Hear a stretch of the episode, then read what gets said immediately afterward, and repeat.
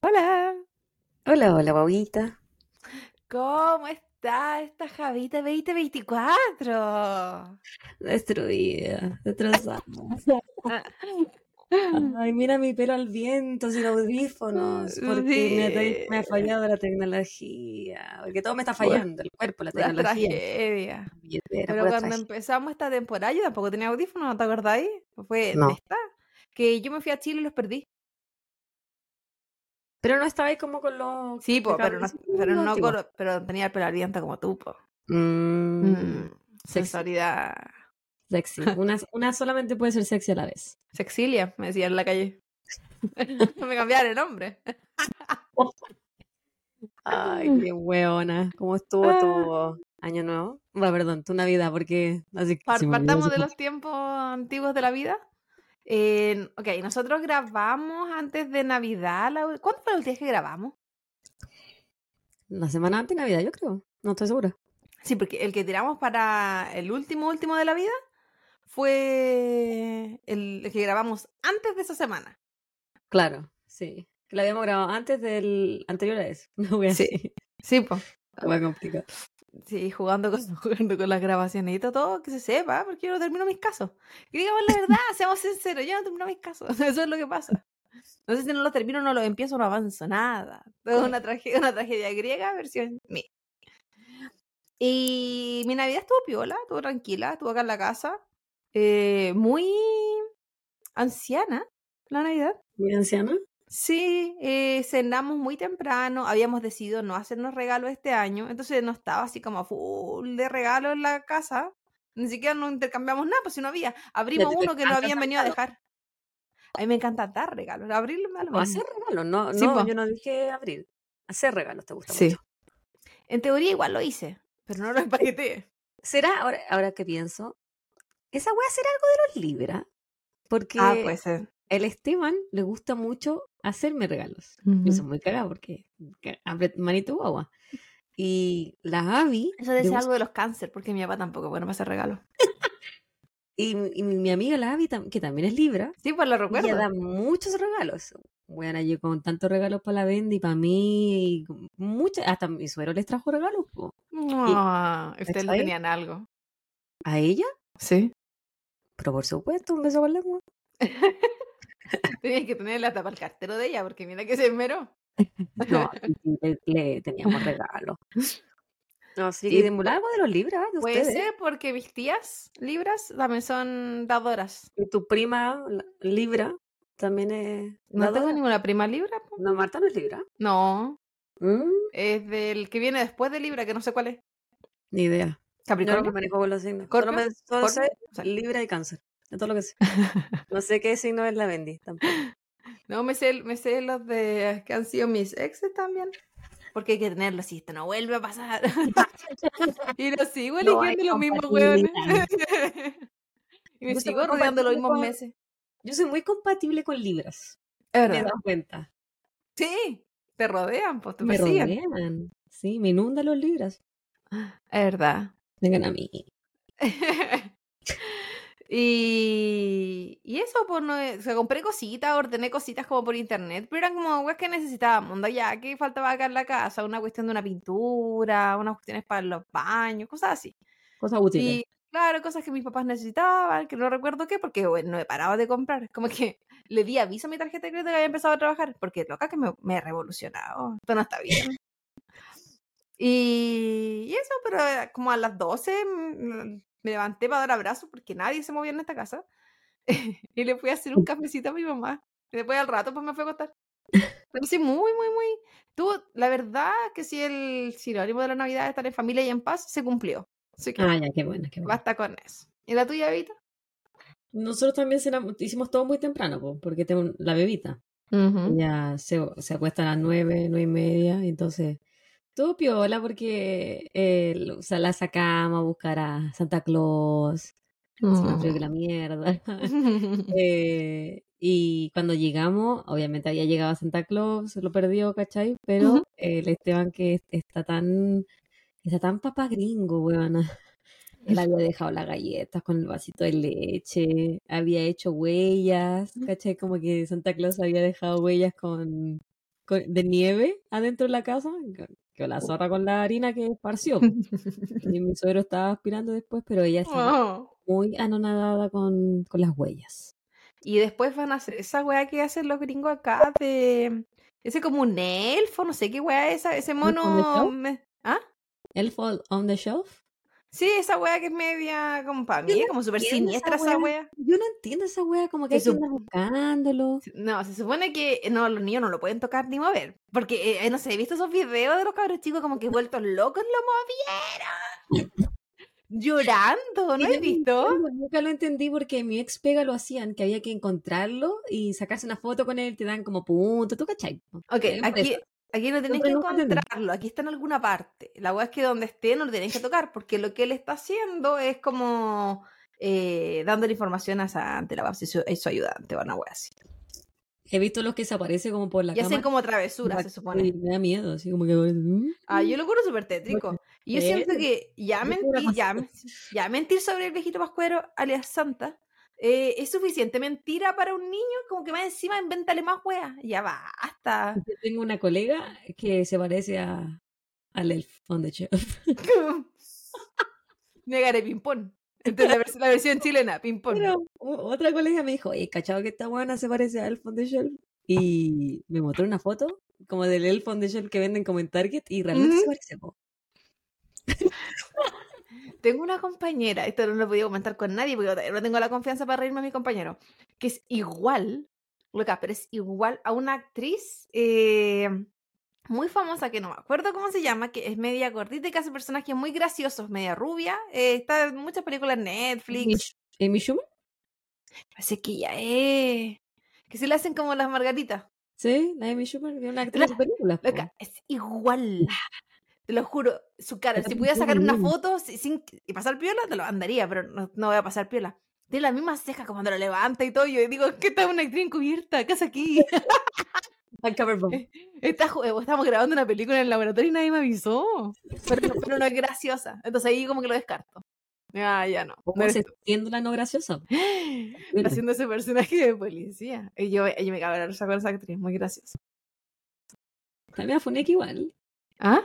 Está media funeque y igual. No me acuerdo por qué, pero está todo funeque últimamente. Siempre. Sí.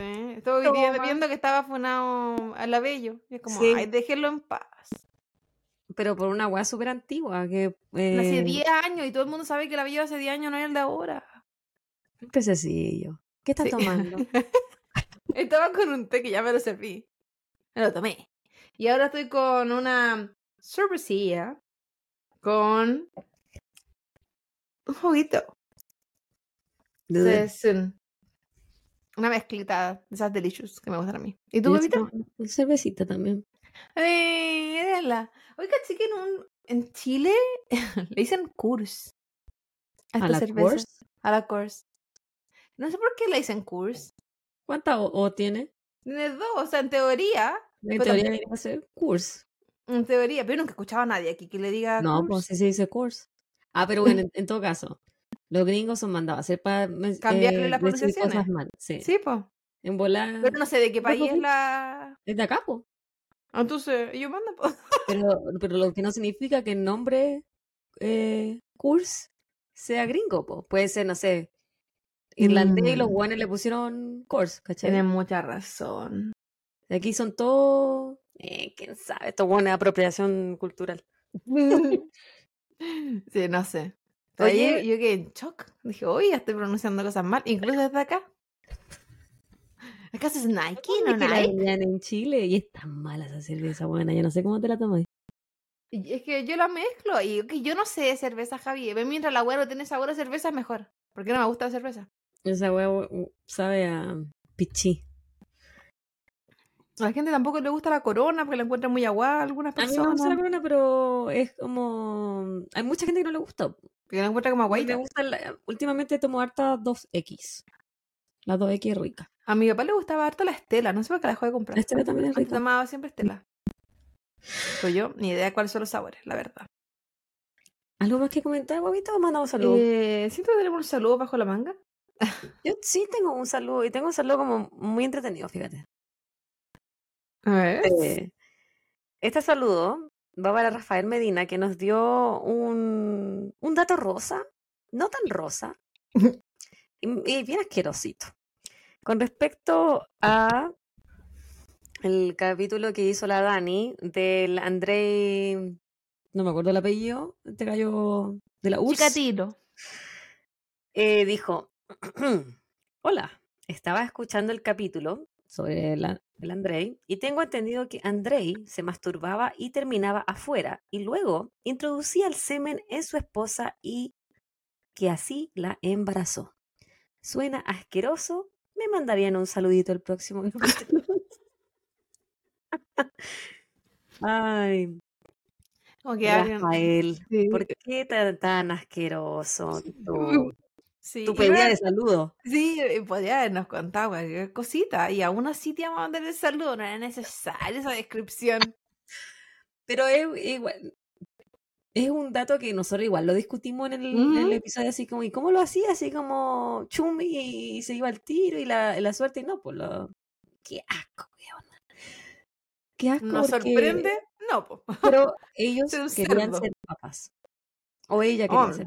Bueno, que también era un, con, una, un concepto eh, social, una obligación prácticamente. Sí. Procrear. Yo sé, no sé si aún se sigue haciendo, pero recuerdo que había mujeres que se ponían en posición invertida, como con las piernas apoyadas en la pared, por ejemplo, hacia arriba. Yo me imagino que era una técnica que ella estaba usando. Si estábamos llegando a introducir la weá, yo creo que probablemente se queda en ese lugar. hasta, el día de hoy es recomendable, pues. Pero no todo el mundo lo hace, pues. Hay gente que es como que. Yo no. Bueno, no, ando, ando preguntando a todas mis amigas. Después de que pisaste, ¿te pusiste en posición invertida? La verdad es que no. Porque alguna lo hace, yo lo desconozco. ¿Hiciste la vela después de intimar a La vela, ¿verdad, po? Yo lo he hecho, po. Así, así no. ¿Ha hecho la vela? Ha hecho la vela.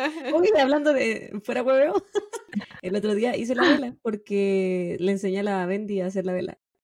¿Cachai? Pero estaba en el sofá, bueno, me costó más que la chucha, me sentía como una tortuga dada vuelta. Tenía que haberlo hecho en el, en el piso. ¿Cachai? Yo. Pero nos reímos harto. Probablemente ya no la, no la pueda hacer como en mis tiempos yoguistas. Tiempos mozos. Sí, en esa época que tenía articulaciones. No huesos. Hueso con hueso. fusionados. en esa época que sí había una articulación entre medio.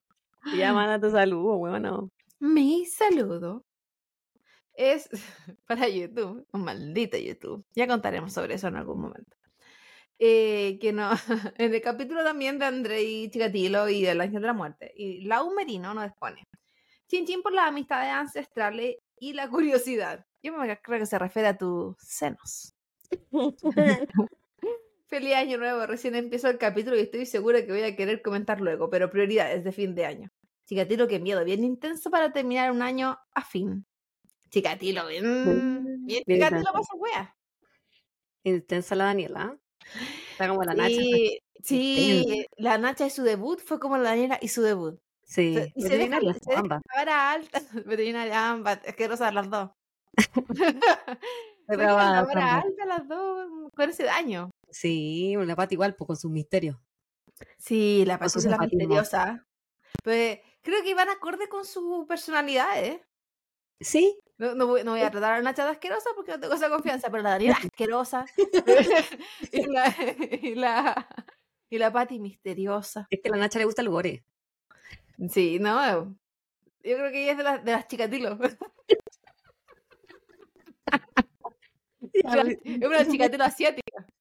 Mi saludo va para Aileen Painé Lieberman Ares que nos comentó en la story, porque chiquillos, pucha que nos mandaron la story del cancerbero, cuando mm, salió que la ex manager había confesado, ya bueno, ella es una de las personas que nos comentó la historia y nos puso, em, ah, pero, eh, ah, yo les mandé esta historia sin ver esto primero, con respecto a nuestra story. ¿Cachai? Nosotros pusimos una historia y ella nos mandó la noticia también, como, como lo hizo mucha gente. Y puso, Aprovecho para saludar las bebecitas de su fan argentina que vive en Portugal. Si tienen más de una escucha aquí, son todas recomendaciones mías. Feliz año y no nos abandonen nunca. Mi compañía mientras camino al trabajo de tarde y a la vuelta de madrugada. Eso. Sí, es de las amigas internacionales, porque no solo Argentina, sino que además en Portugal. Sí, un saludo para la Aileen. Un abrazo grande. Nosotros teníamos una compañera al lado que se llama Aileen, ¿cierto? Aileen, sí. Es que nunca sé cómo era su nombre. Le decía Lynn. Dale una guaguita. La peor. Eh, el siguiente saludo es también eh, de YouTube y es para el episodio de la secta de Coyuay. Que ahí la Javi lo estaba haciendo promoción, se nos apareció harta gente tratándonos de morboso. Me encanta como la gente va a comentarnos y ofendernos. Al menos no han puesto morbosas culias. Yo agradezco porque sería una mentira. Virginal. Y el siguiente saludo es para. espérate. Yo quiero decir, no. tú eres morbosa nosotras. ¿Morboso tú? ¿Por qué te sale nuestro reel en tu algoritmo? Morboso. No, porque si escucharon el episodio entero, porque es un corte de la descripción, po. nosotros yo no, yo no encuentro que seamos morbosas, al contrario, creo que somos bien respetuosas. Pero es más morbosa la persona, po, que también le salen estas weas. Es que si le está diciendo eso porque no se trata de nosotras de morbosa, porque la, morbosa le apareció el morboso. Pero nosotros no somos morbosas. No somos morbosas. Somos Que eso sí, grasosa. Mi mamá está con un problema hepático y la trata de grasosa toda la semana. La buena pizza. Y le dije, no, si no tenéis problemas con la enzima, grasosa. Pero la verdad es bueno que fuera eso, porque si hubiese sido lo otro, hubiese sido terrible. En fin, ya voy a contar eso algún día. El 100 salud es para cuadradito y circulito 8098. Triangulito. Y circulito. ¿Puedo ser yo circulito tu cuadradito? me parece uh. Me encanta tu nombre. No puedo entender cómo esto no es más visto. Cuánta información tan bien dada y qué historia tan bien narrada. y déjame mover mi pelo al viento. Me parece igual. Que diga que no puedo creer que la gente no las vea más. Porque así somos losers. Sí, es un poquito menos losers lo perdedoras que somos, hay gente que igual le gusta lo que hacemos. Y al menos ellos, después de que vieron que otras personas nos trataban de morbosa, igual fueron no van, nunca van a encontrar ese comentario, porque yo lo elimino. Yo me siento ofendida, yo elimino. A mí que me importa el algoritmo. Prefiero tener no comentario a uno que me trate de morbosa. De, de mórbida si quieren, pero de morbosa. Ah. Y mi tercer y último saludo es para Kiki Funes que también nos escribió por una historia de cancerbero y nos puso, nosotros pusimos en esa historia en particular que nuestras teorías habían, habían resultado ciertas porque según nosotras en el, en el episodio que su manager, la Natalia, tenía algo que ver con la muerte de Cancerbero, algo que vamos a discutir después porque, hay, mucho, hay mucho ahí. Hay mucho gato encerrado en esa historia. Y nos puso, pensé lo mismo cuando las escuché, por eso arrancó tan rápido a Chile, con respecto a Natalia. Y después nos puso, oh, me, mm. me contestaron, porque nosotros respondimos el mensaje, me contestaron al fin, me encanta escucharla, soy de Valparaíso City. Sí, después estuve conversando con ella, me estuvo compartiendo unas fotos de Valpito. Valpito. Me gusta Valpa a mí. Así que un saludo para Kiki de Valparaíso, Chile. ¿Che de menos Valpito en la época juvenil, cuando se celebraba el Año Nuevo? Sobre todo en los años nuevos de acá. Tan fomeques. Sí, estuve viendo los fuegos artificiales en YouTube después. Y se me había olvidado cuando se apagan todas las luces, empiezan a sonar los buques. Es como eh, impactante. Sí, no sé si en verdad querría que eso te decía, no sé si en verdad querría que pasara, que continúen con los juegos por, por todo lo que significa, pero sí me gusta el, el show. podría, haber otro show, no sé qué otro show podría haber en ese horario ni de qué forma, pero podría haber otro. Los, los, los, shows de drones me gustan. He, visto unos de luces que son cuáticos, así como rayos láser. Eso podría ser. Pero ahí le lance idea a mi amigo Char. Haga lo que quiera ese tiburón sin. Y el último saludo. Eh, también es del episodio de la secta Coyihuay y es de Sandra Ángulo Sagredo, 7042. y nos pone muy buen relato de Antares de la Luz. Creo que la justicia se ríe de todos nosotros dando esa condena tan paupérrima. Saludos, chicas. Y algo que discutimos bastante, porque el tema de la. ¿Cómo se llama? De la condena que recibieron, de las libertades, de lo que pagaron, de lo que. Estuvo. De condena. Nadie pagó ninguna weá, a nadie le importa esa huevita. No. A nadie. A nadie. Y eso, por. ¿Con queso? Cara de, cara de bebita está lista y dispuesta para el primer episodio de este 2024. Sí, por supuesto. Adelante. Ah, siento que me estoy quedando pegado un poco, así que espero que no. No necesitamos eso. ¿Ah? Ojalá que no. que no tenemos tiempo para revisarlo. Hoy continuaremos con una temática anterior. Anterior. no es la última que hicimos. Porque que se sepa, si no, yo no fui la última en salir. Y se me corrió esto, así que dame un segundo. Que no puedo ver lo que. La temática anterior a la anterior es de la guaguita roja, ¿cierto?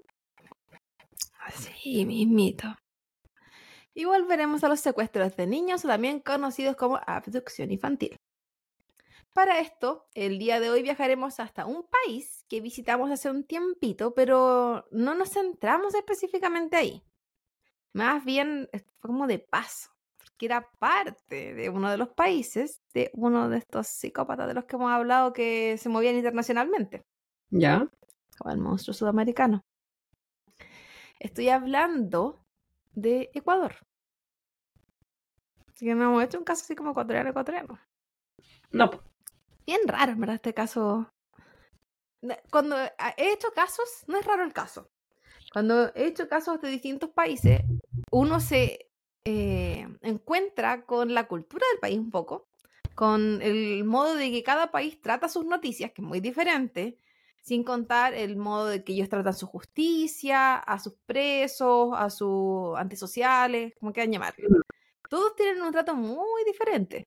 Y este no dejó de llamarme mucho la atención.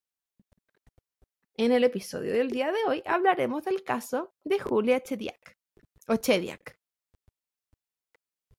muy desconocido todo esto. Puta que me costó encontrar la información.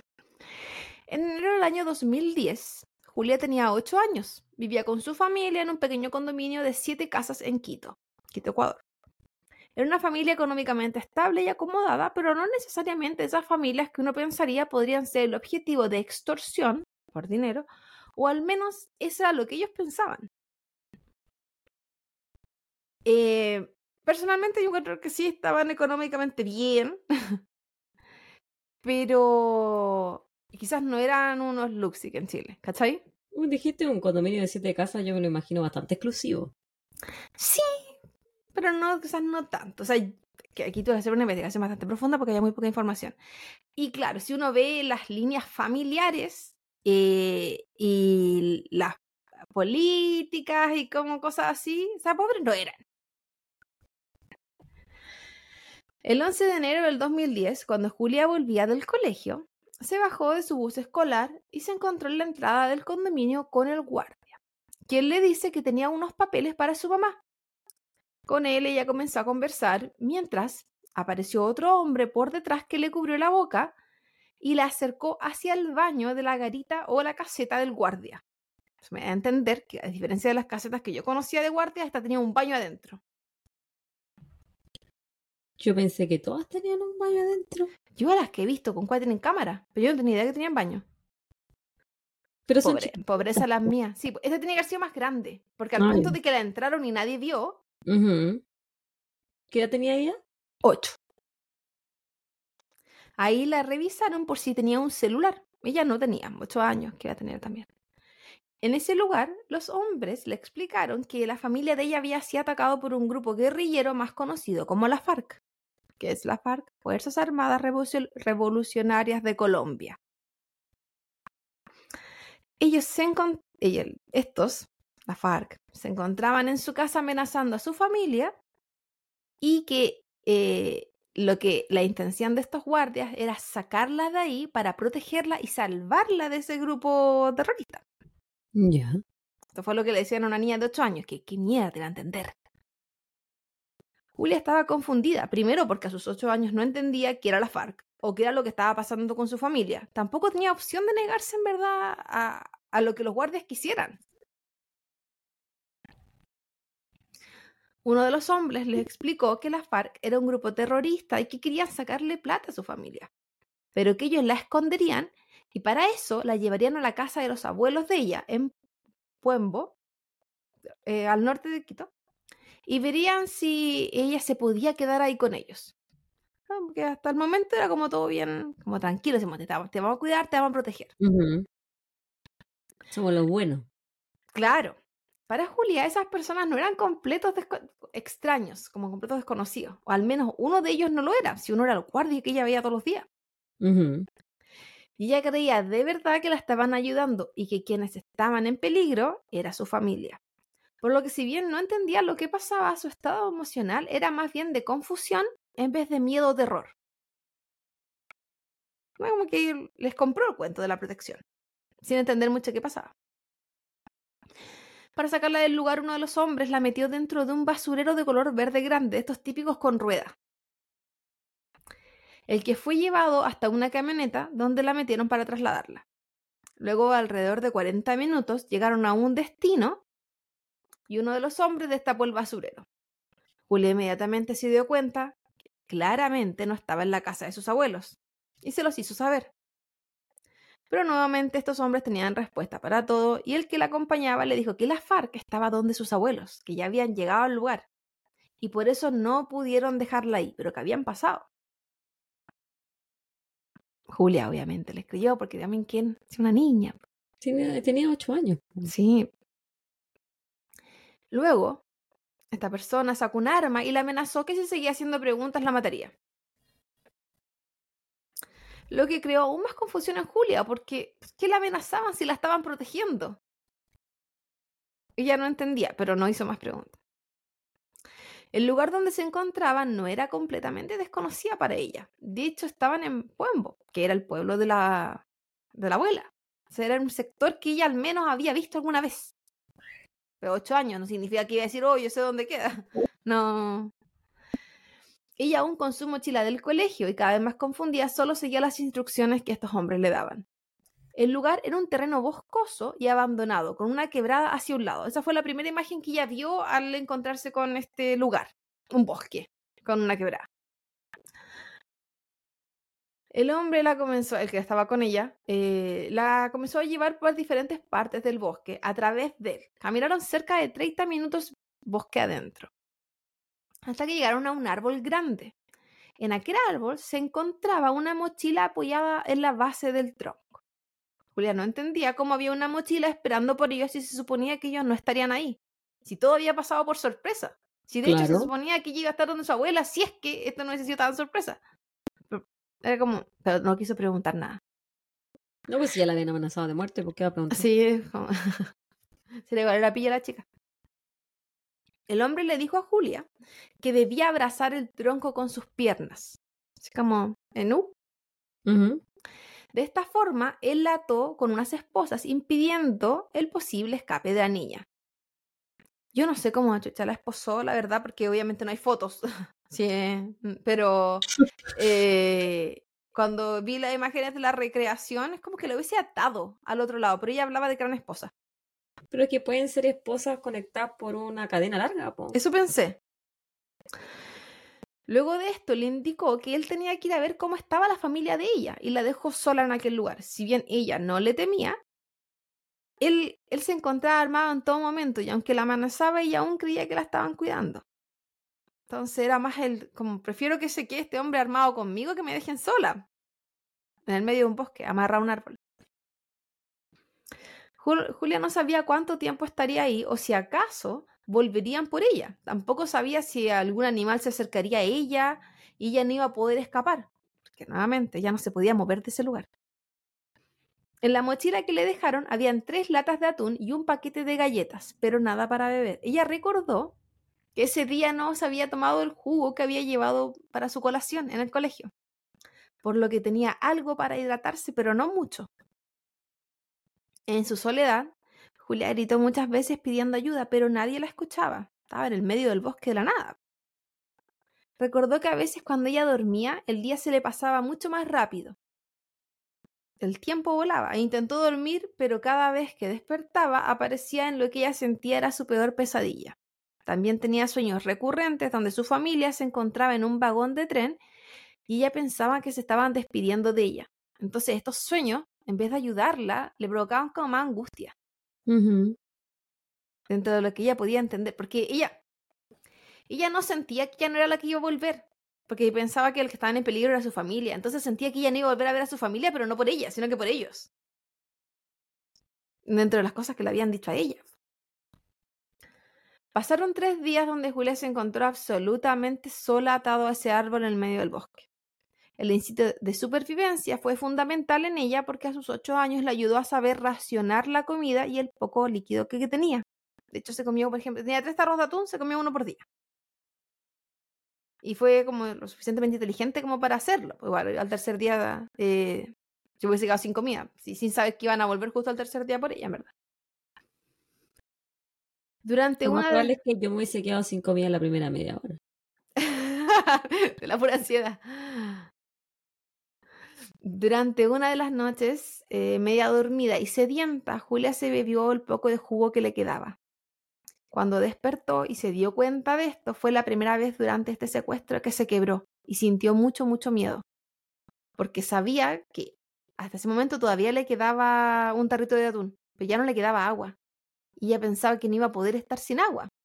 Si bien poco conocimiento de hidratación o de comida, ella sabía que sin agua no podía estar.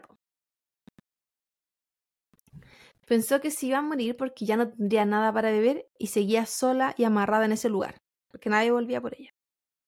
A su vez, y de forma paralela, en la casa de Julia otra historia estaba sucediendo, pero esta no era ni cercana al cuento que le habían creado a Julia.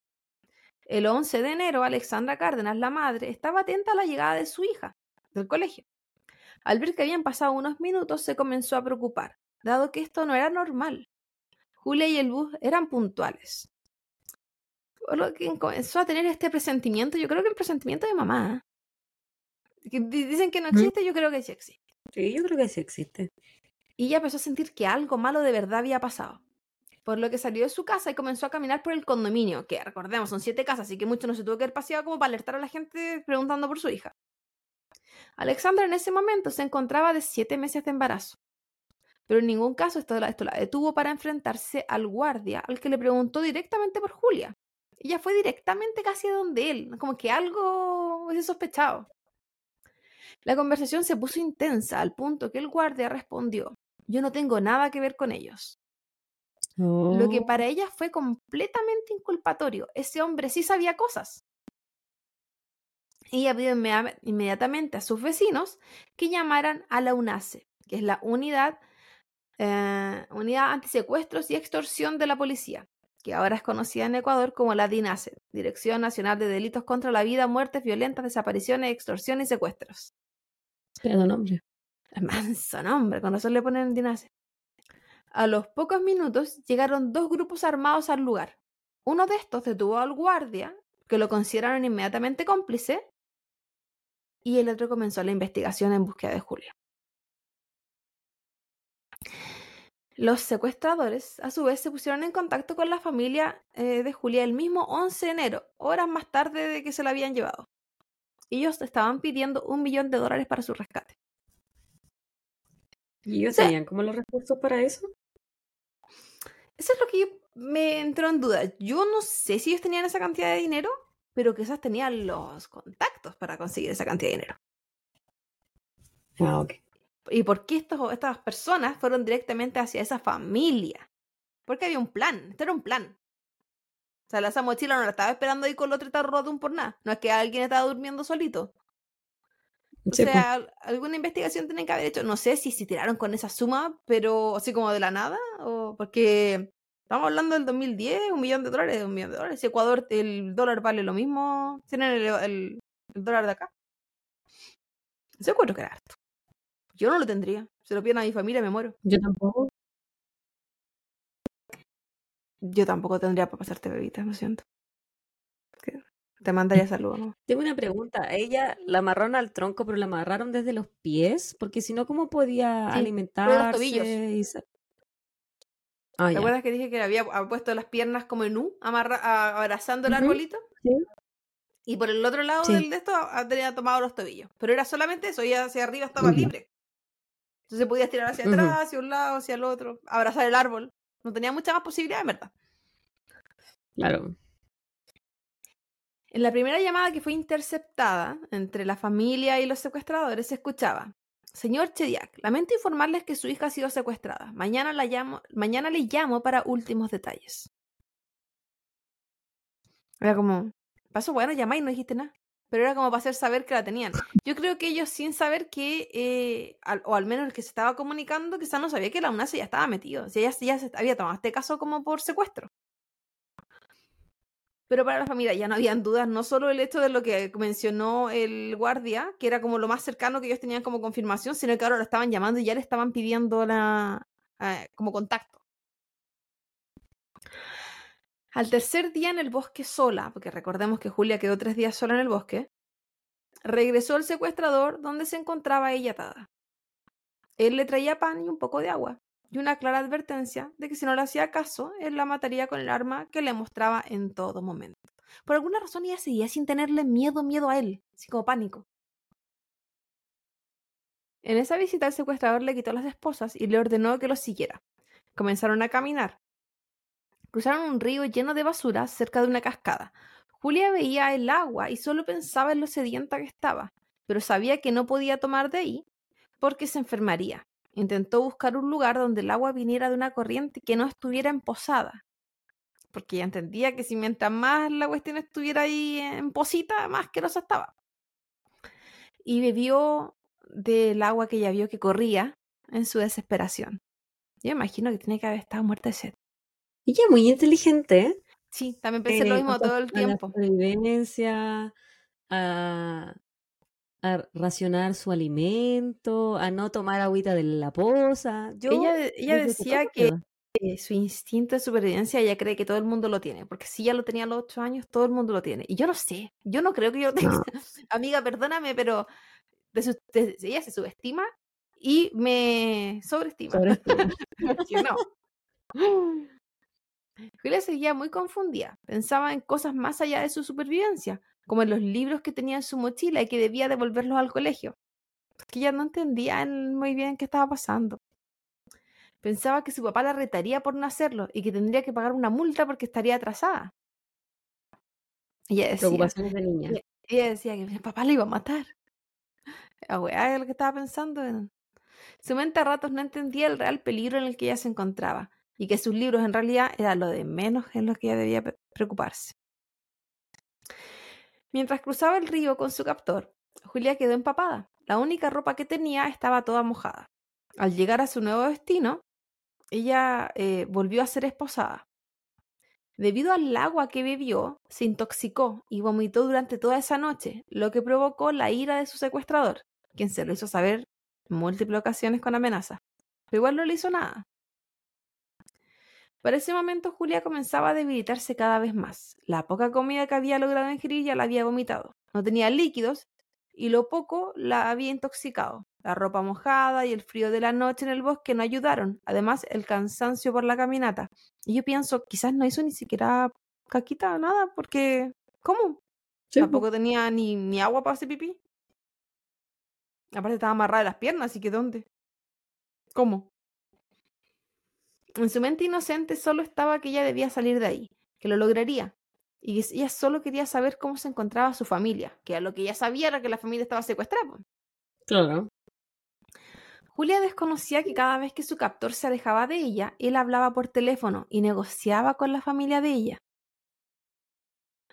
Esos alejamientos, eh, ella solo los veía como una oportunidad para intentar romper las esposas. Recordó que tenía unas tijeras en su mochila y con esto intentó romperlas. Pero era físicamente desafiante. Recordemos que sus piernas estaban abrazando un árbol. Entonces ella con sus mini bracitos tenía que llegar a la parte del tobillo donde tenía eh, atada la, la, esposa. Tampoco sé qué calidad de esposa era. Y, e intentar romperla sin ver, porque había un árbol tapando la vista. Pero ella no estaba más rápido. Sí, pues cada vez que volvía a los lugares, la, volvía, si cada, Sí. Era por estaciones la wea. En el intento de romper estas cadenas, ella incluso se dañó sus tobillos. Se pegó punza. Son tijeras de niña de colegio. O sea, sabemos que la, punta es mm, curvita. Pero aún así se pasó a llevar los tobillos.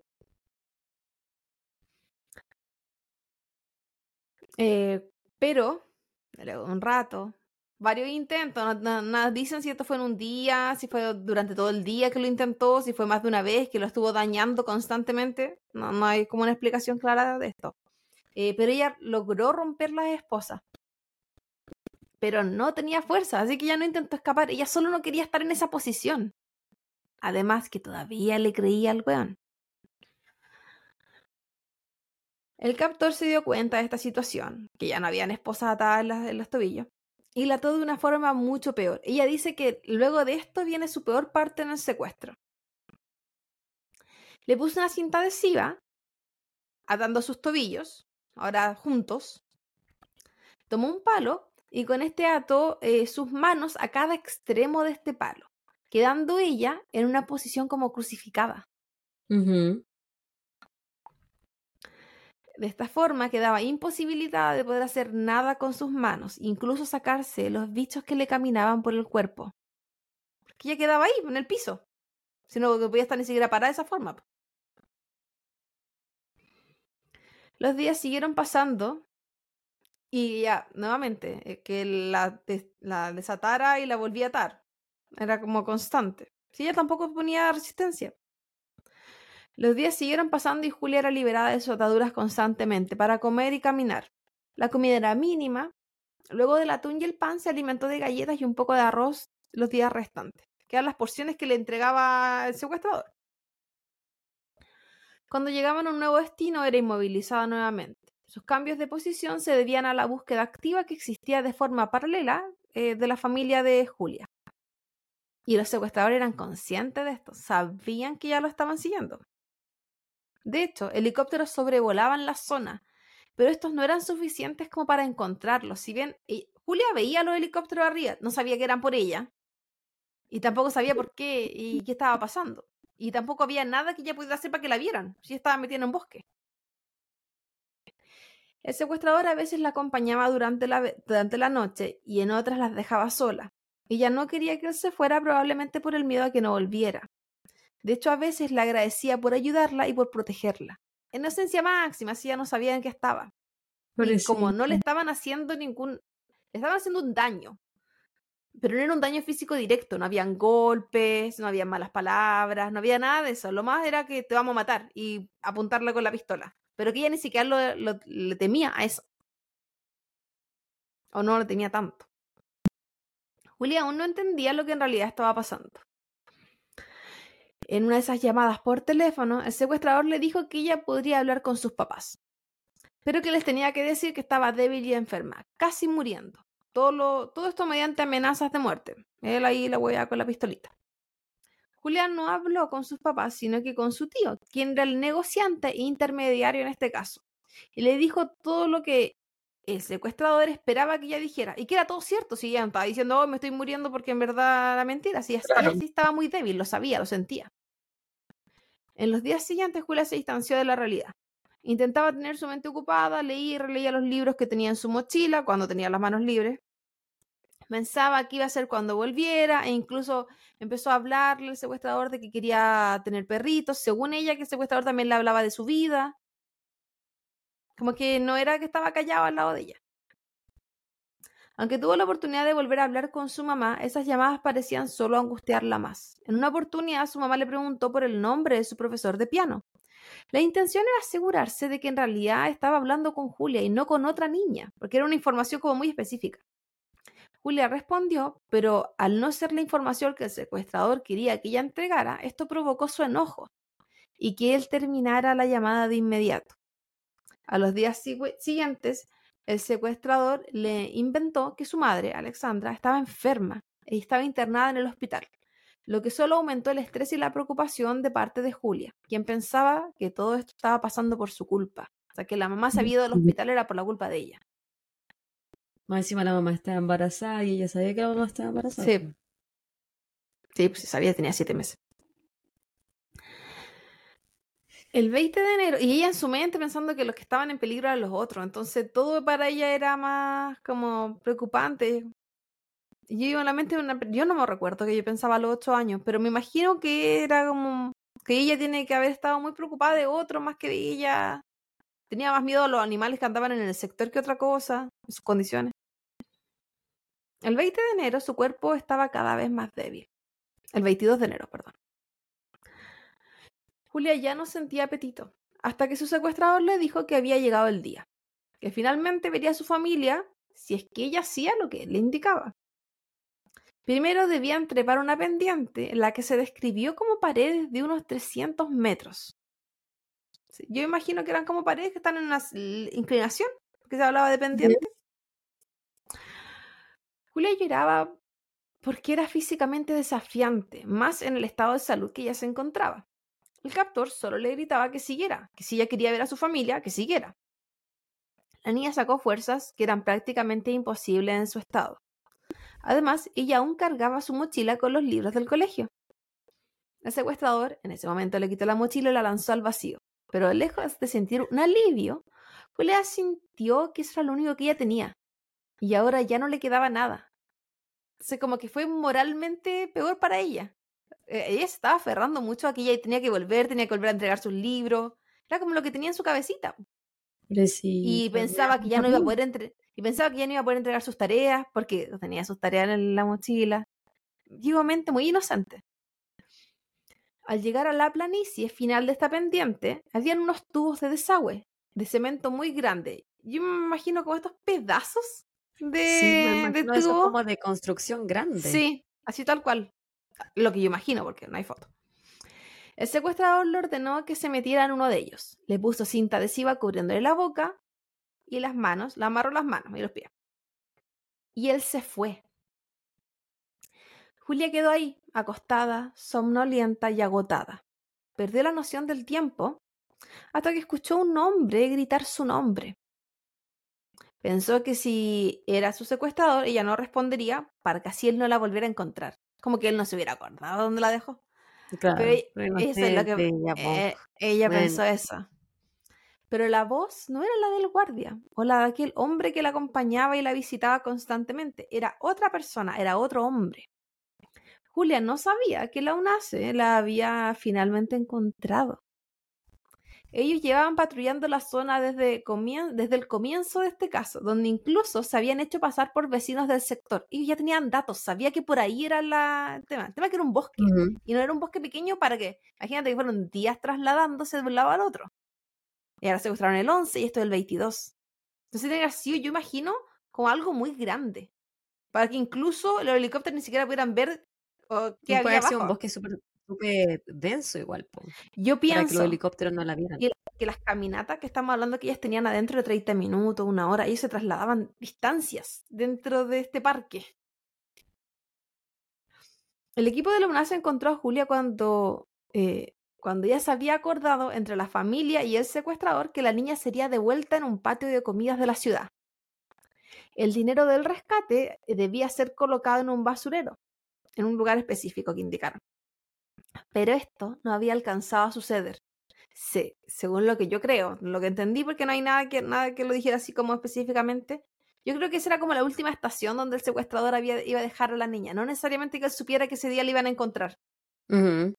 Y que, claro, posiblemente al otro día le iba a ir a buscar, o más rato le iba a buscar de otra forma. Pero le cagaron el plan. Aún en el desagüe, cuando Julia escuchó la voz de ese hombre desconocido, sacó la cinta adhesiva de la boca, cosa que ni siquiera había intentado al comienzo, es que en verdad ella ya no tenía más fuerza. Ni siquiera había intentado sacarse la cinta cuando el secuestrador se había ido. Y ella podía, si tenía las manos atadas, pero podía haber hecho esto. Em, se sacó la cinta adhesiva de la boca y contestó como pudo. Llegaron los hombres donde ella se encontraba. Primero llegó uno y gritó, la encontré, la encontramos. Después llegó el resto. La cargaron y la subieron a un auto. La llevaron a una casa donde la limpiaron y le dieron que comer. Cuenta ella que le preguntaron que qué quería comer y ella solo había dicho que quería sopita de pollo. Yo lo encontré tierno, ella dijo que era, que era como algo de su casa. y ella se quería sentir como en casa, sin saber que nada de esto, ya no entendía nada. Y aparte no se acuerda mucho de esto, se tiene que ver con relatos que gente le dijo. Bueno, pero ¿por qué no la llevaron al hospital? Espérate. Luego habló por teléfono con su mamá y dieron aviso a ella, le dieron aviso que la llevarían a un lugar donde estaba lleno de personas. Yo sigo pensando que son malas decisiones todo esto. Y esta era una rueda de prensa televisada, donde se encontraban sus padres. Y ahí los encontró por primera vez en 11 días. Yo creo mal. mal. Está, está todo en grabación.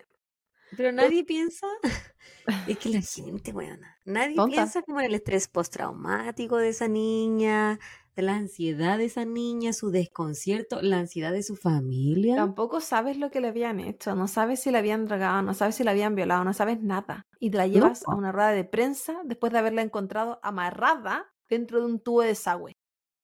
Después de 11 días de su desaparición. Posterior a este encuentro, donde la vieron notoriamente débil, la llevaron al hospital. O sea, después de la rueda de prensa. La donde, Eso debería haber sido lo primero. Entonces lo mismo. Donde quedó internada al encontrarse en estado de, deshidratación severa, conocido como grado 4, el más agudo y en estado de shock. Felizmente se recuperó y los médicos descartaron violación, drogas o alcohol en su organismo. La vuelta a la realidad de Julia fue dura. Su madre la describe como que parecía un zombie.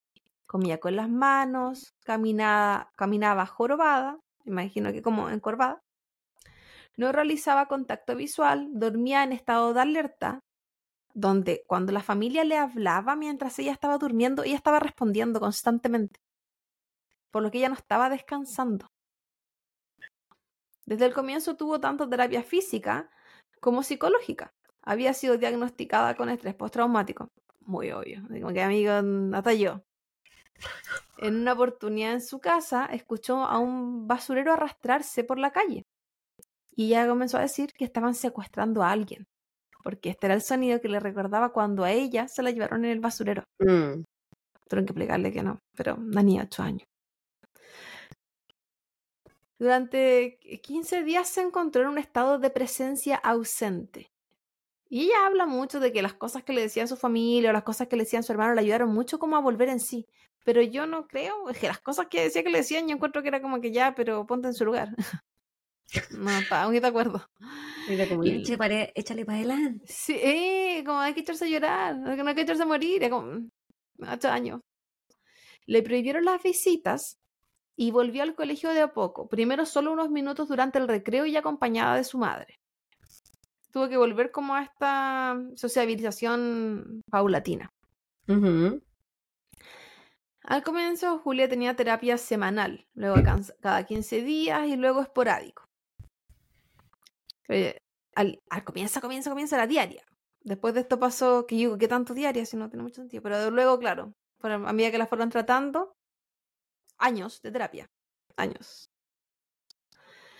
Era importante para su proceso de terapia recordar sus emociones para poder trabajarlas, pero en realidad, la, pero la realidad era que Julia tuvo que reconstruir lo que pasó en su mente, con lo que otras personas le fueron contando, porque si bien ella recordaba lo que sentía en cada momento, no así los lugares o su alrededor. Entonces ella sabía, y, y tampoco qué días pasaban qué cosas. Y era importante que ella dijera qué pasó durante esos 11 días porque ella era su propio testigo, porque el otro era el secuestrador, pero finalmente también estuvo días sola. Sí, Entonces ella decía que ella recordaba cómo se sentía, por ejemplo, cuando el bicho le caminaba encima. ¿Qué estaba pasando en ese momento, día, noche, tarde? Ella no sabe nada. Ese tipo de situaciones pasó con ella. Y decía, si alguien le preguntaba de qué forma era el árbol donde ella estaba, ella no sabe. Como ese tipo de cosas. La familia de Julia no solo sufría lo que significaba el post de un proceso tan terrible como el secuestro de su hija, sino que meses más tarde, la muerte de Bernardo, el hermano de Julia, quien estaba en gestación durante el secuestro. Oh. El bebé había nacido con problemas respiratorios y cardíacos, por lo que creo que luego de seis meses falleció. Pero yo creo que tiene, o sea, no tengo idea, puede que no tenga nada que ver, pero es mi teoría. La mamá con siete meses estaba viviendo el secuestro de su hija y creo que internamente esa weá te afecta. puede que haya algo genético adentro, pero yo creo que las emociones obviamente no le ayudaban en nada por su proceso.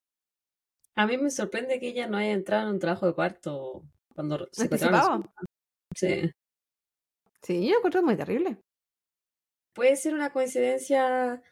Puede ser, tampoco sé si el niño nació, tampoco sé si el niño nació prematuro, no tengo idea, porque solo sé lo que pasó el, el post. tenía, no sé, tetratología de Faló, quién sabe. puede haber sido cualquier cosa. completamente no relacionada con esta situación. Sí, pero fue una tragedia nuevamente para esa familia. Con el tiempo, Julia le dijo a su familia que quería visitar a sus secuestradores y así perdonarlos. Con el tiempo estoy hablando años, años después. Ella quería perdonarlos. Ella lo veía como una forma de sanar lo que pasó.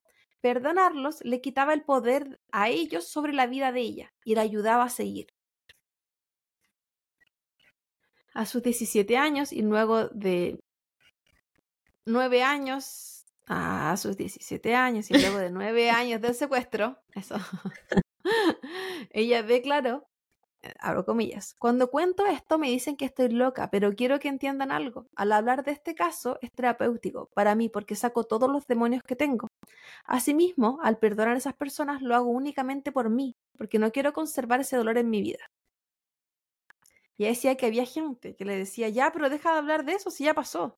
Y decía que ellos no entendían que para ella hablar de eso era sanarlo con años después. toda la vida, si quiere.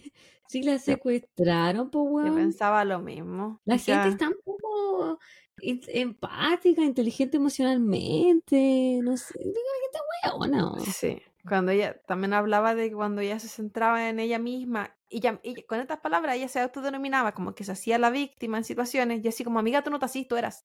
Yo entiendo que ella no se quería ver de esa forma, y que, la familia, la familia no quería que ella tomara ese rol, el rol de víctima, porque eso te encarcela. De pobrecita. Claro, de pobrecita. Entonces, que, y las, pero las palabras que usaban eran muy rudas. Yo encuentro lo que ella contaba. Pero si le sirvió, qué bueno por ella. Yo lo encontré rudo igual. A veces hay gente que funciona igual mejor así, sin tanto endulzar la situación porque le hace mejor. El secuestrador y su cómplice fueron capturados posterior a la recuperación de Julia. Se le identificó como Ramón Euclides Mera Solorzano, de 24 años, y Mateo Joel Coronado Chicaiza, de 22, súper jóvenes. Sí. Inicialmente se habló de que la banda incluía más personas, pero desconozco si fueron detenidos otros hombres. Loca, encontrar los nombres de estas personas ha sido de las cosas más difíciles que he hecho en este podcast. Casi digo todo. Los secuestradores recibieron su condena en el 2010 antes de que venciera la prisión preventiva. Y esto fue como un alivio para la familia. Fue como lo mejor que les pudo pasar porque eso dio eh, tiempo que nunca estuvieran afuera. O sea, ellos fueron tomados apenas, lo encontraron y después nunca más salieron en este periodo.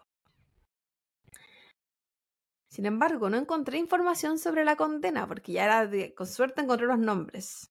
Pero en Ecuador, el artículo 162 del Código Orgánico Integral Penal sanciona el delito de secuestro extorsivo con pena privativa de libertad de 10 a 13 años.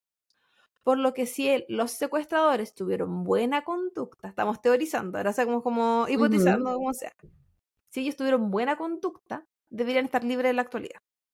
incluso si fueran 13 años estarían libres, pues esto fue el 2010, ¿no? Exacto. Qué cuático. Pero nuevamente, no tengo idea, porque no sé nada.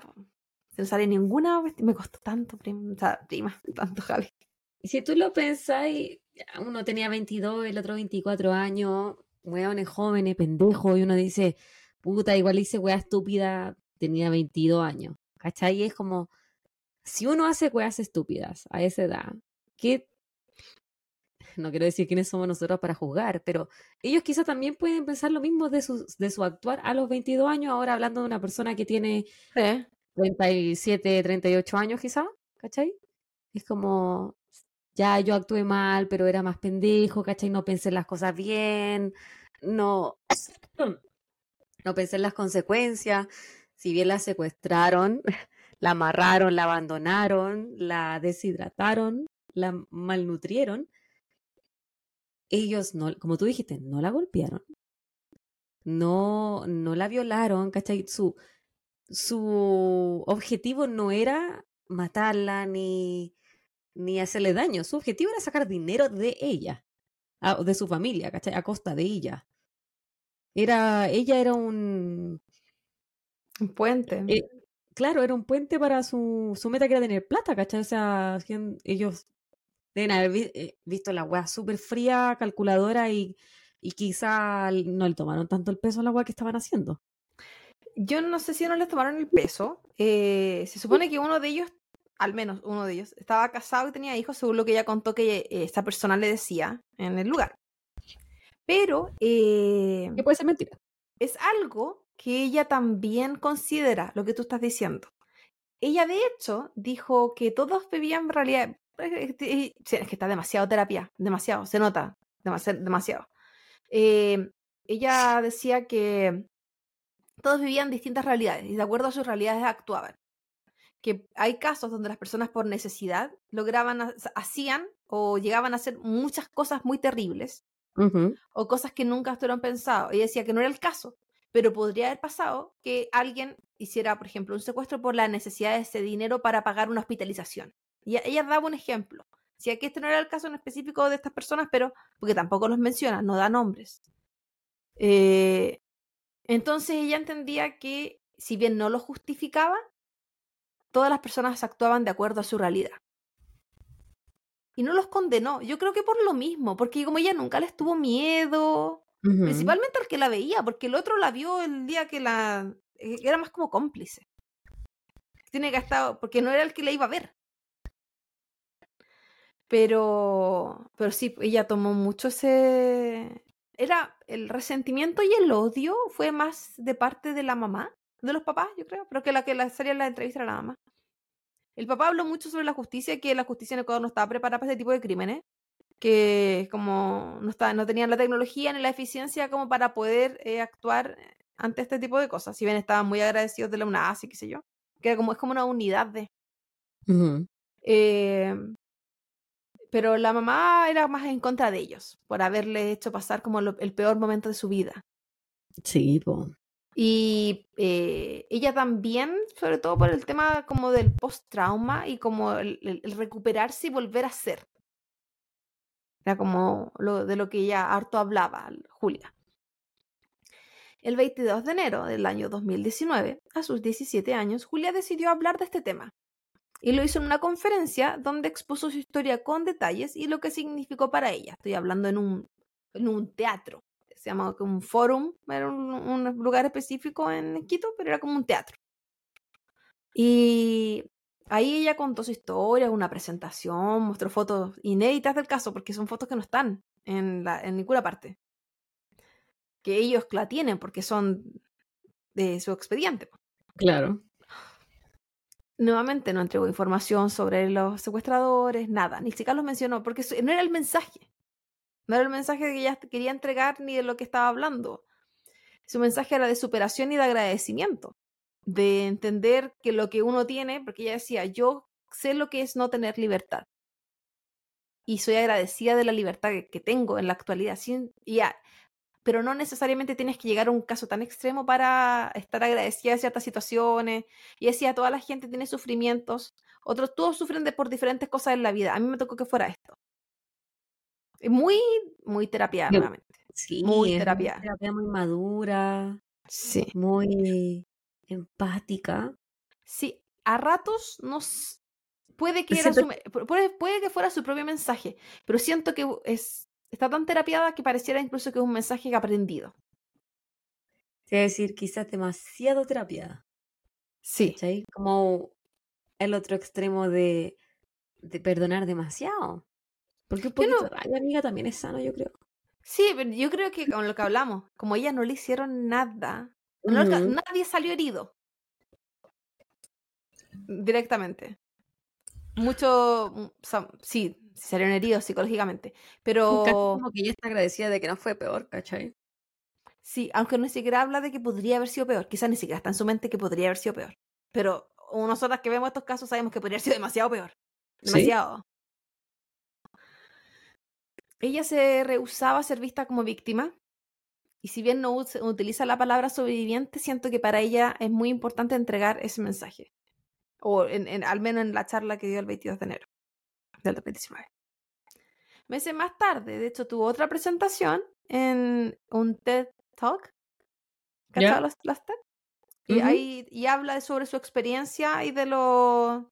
Es una historia muy similar a la que eh, había... Oye, es su historia a lo que había relatado antes y además había asistido a entrevistas porque promocionó su, su caso. Y para mucha gente era como primera vez que hay una cara detrás de esta historia. Hoy en día vive una vida muy normal.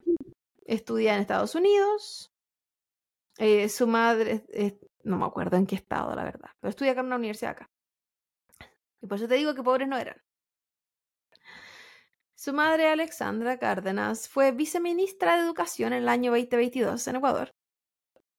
En esa época cuando ella eh, fue secuestrada, la profesora. Pero duró solo un mes en el cargo al que renunció luego que saliera a la luz unos antiguos tweets, que una fanática del Twitter sin filtro. Entonces, tú sabes que la, gente pasa factura. ¿No te gustó decir esto hace 10 años? Toma. Y duró un mes y se salió. Y no sé qué hace con su vida ahora en la actualidad, pero eh, era como el, el, dato rosa que pasó con la, la mamá de ella. Y ahí también descubrí que el tío también era parte política. Entonces, como que hay gente que está metido, un tío milico, como que hay muchos contactos. Entonces, yo no sé qué, pobres no eran, pero no sé qué tanta plata podrían haber tenido. Pero este caso, el de Julia Chediak, es de esos casos que uno puede decir es un secuestro con un final feliz, porque finalmente ya ahora se dedica al mundo de, bueno, estudia marketing, pero eh, a entregar un mensaje de superación y de, puras cosas buenas. Y muy terapia. Muy terapia. Muy terapia. Me alegra que, no haya sido eh, terrible el final, que no la hayan atacado física o sexualmente, eh, psicológicamente. Me alegra que haya hecho terapia. encuentro muy penca lo que hicieron cuando la encontraron de no llevarla inmediatamente a un hospital. Como una responsabilidad. También pensé lo mismo. Lo primero. Sí. No una rueda de prensa, bueno, ¿qué importa esa wea? Pero son eh, son casos, el, que, el, el, de Julia y el de la Camaya que hice yo, son casos complicados porque son como de mucho gris. ¿Cachai? Como... Ay, no sé qué más decir. Pero es de esos casos, yo, yo, es de esos casos que uno no dice, ay, pero que, pues, supongamos que le dieron de día a 13 años, supongamos. Esos casos que yo digo, ¿sabéis que tampoco no era necesario que estuviera 20 años en la cárcel por lo que hicieron, porque si bien estuvo todo mal, no estuvo todo como en otros casos que hemos visto. ¿Me entendí? Yo sé que el secuestro es una cuestión terrible, terrible, terrible. imagino la desesperación de la familia y que probablemente que, hubiesen querido que se quedaran para siempre presos. Pero al ver que a tu hija en verdad no le hicieron nada, yo siento que hay como hasta una especie de agradecimiento porque vivimos en un mundo tan terrible que uno agradece que no sea peor, weón. Eso. Agradece que no sea peor, tenéis razón. Puede podría haber sido tan terrible al final, tan Andrei Chikatilo eh, la historia y no, no lo fue, po. Porque bonito no era, no, era, inconsciente era, eh no sabían si la loca se iba a comer los tres en el primer día. Agua no le dieron. O sea, tampoco sabían que ella tenía juguito. lo pensáis, y 22, 24 años, o sea, palitos para el puente le faltaban a los guanes, po. Muy bien planificado No, no lo planificaron tan bien. O sea, esos celulares y los rastrearon. Pues pillos no eran. No, po. Pero querían dinero. querían dinero. Sí. Pero si, si fuera el caso de secuestro, siento que este de los violas. Sí. Violas. De los piolitas. Pero mi referencia es Zapolín. adelante. Eh, nuevamujer.com. Julia Cheriak, la ecuatoriana sobreviviente, secuestro, cuenta su historia. Plan B con v.com.es. Eh, cautiva el bosque el secuestro de Julia Cheriak son como entrevistas, pero son muy similares. El telégrafo.com.es, secuestro de Julia Chediak, su testimonio. Eh, EcuadorTimes.net, el New York Times en vez de Ecuador. El secuestro de Julia Chediak contado por ella misma. En YouTube, el canal de Teleamazonas de enero 21 del 2019, una joven valiente, día a día. Y sale la entrevista a Julia. El, eh, otro de YouTube de RTU Noticias del 22 de enero del 2010. El operativo logró el rescate de niña secuestrada. Y ahí es donde hacen la rueda de prensa que te conté. Eh, otro canal de YouTube de, ah, de, de TED Talk es de Ted Exquito Joven, la experiencia más dura de mi vida. Esto es de, septiembre 12 del 2019. Y fue cuando ella eh, hizo el, el nueve años después. El dailymotion.com, eh, Julia Cheriak, víctima de secuestro, cuenta su historia. Esto fue hace, en el 2019 también de Teleamazonas, pero otra entrevista. El propio canal de YouTube de Julia Cheyek, que tiene solo un video, este, que en el 22 de enero del 2020 y publicó una parte de mí, donde muestra un extracto de su presentación con además como la, cuando la gente fue, cuando la gente se fue, como hace el video del, de, de todo, como no solo de lo que ella habló. Eh, GJ, gk.city, no me sé las letras. Eh, Twitter reino incompleto de Alexandra Cárdenas. Eluniverso.com, viceministra de Educación, cuando Twitter te pide la renuncia de quién es la culpa. Te están diciendo que se fuera. Eluniverso.com, una se recuperó, niñas plagiadores tenían cautiva en una cueva. Nunca fueron una cueva, no sé dónde sacaron esa cueva. Y eso, bebita, es el caso el día de hoy. Muy interesante, guaguita, muy interesante. La, chica Julia. ¿Y a qué me refería al principio cuando dije que es tan interesante en cómo tratan a sus eh, presos, sus políticos? No hay ninguna foto de estos cabros. Ninguna. No hay, eh, como en otros eh, países que he encontrado, está el acta, por ejemplo, ministerial de la condena. No existe. No públicamente al menos, y sí me metía a muchas páginas del Ministerio de Ecuador, hasta de los viáticos de los jueces, pero no encontré eh, nada como de ellos. A lo mejor eh, uno tiene que pagar para esas cosas, o quizá tienes que tener un ser abogado o trabajar para Eso pensé, la policía para poder optar a ver cosas. No es público. No es de acceso público como otros, por ejemplo, en Chile, que podía encontrar sentencias más fácil. En Argentina, las sentencias las puedo las de acá. Lo que aquí puedo, saber todos los que están presos, incluso los regionales. Sí, por pues, aquí están los, registros son públicos. Sí, pero no. Eh, eh, intenté ver si habían como más personas involucradas. Y no. Y en una entrevista, una de las eh, periodistas dijo que el caso no lo habían intentado publicar mucho cuando sucedió en el 2010, porque como estaba metida en la UNACE y qué sé yo, mientras menos hablaran en la tele o en los diarios, era mejor para la investigación. Pero cuando la encontraron, mm. aparte de esa rueda de prensa, es. Y yo entiendo, ya no den los nombres de la niña, que no lo daban en ese entonces. Pero den los de los presos. Sí, y, encontré fotos de otros. Encontré fotos de otros presos que no eran ese caso, eran unos casos similares de secuestro, ¿no? todos con la cara cubierta.